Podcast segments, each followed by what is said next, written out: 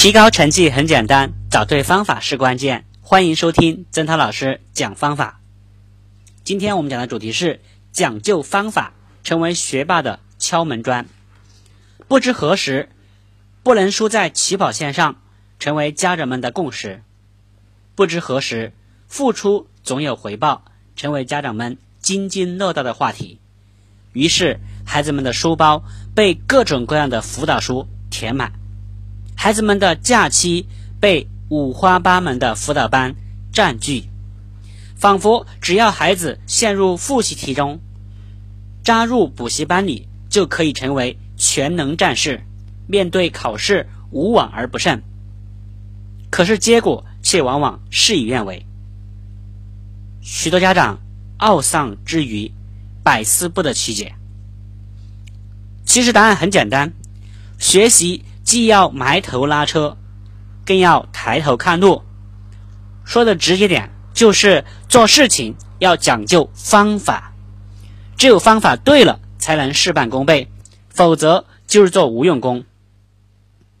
有这样一个小故事：一个年轻人每天到森林去砍柴，非常努力的工作。别人休息的时候，他还是非常努力的砍柴。不干到天黑，绝不罢休。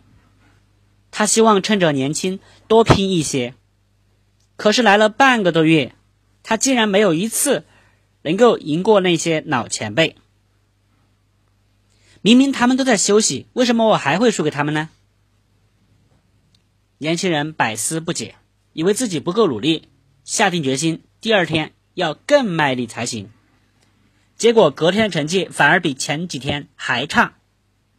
这个时候，有一个老前辈叫这个年轻人过去泡茶。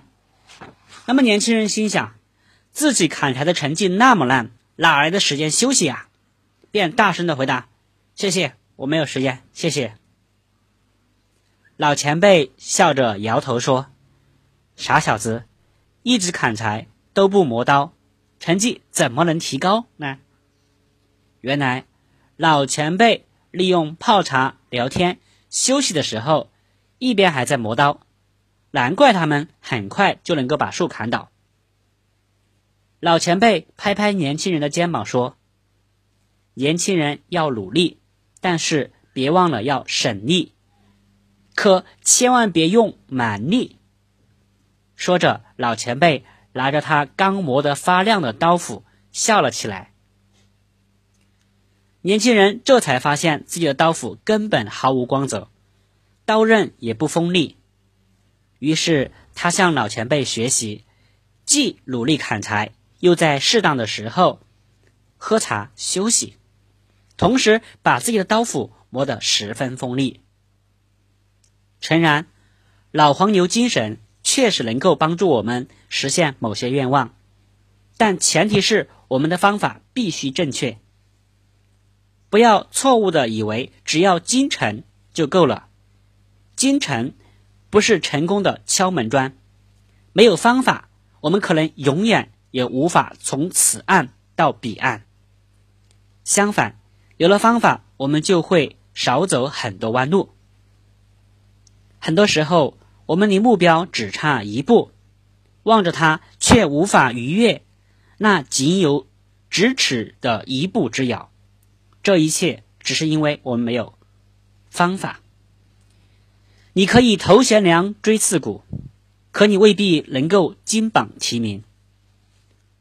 做三只板凳的人不一定就比做一只板凳的人更有成就。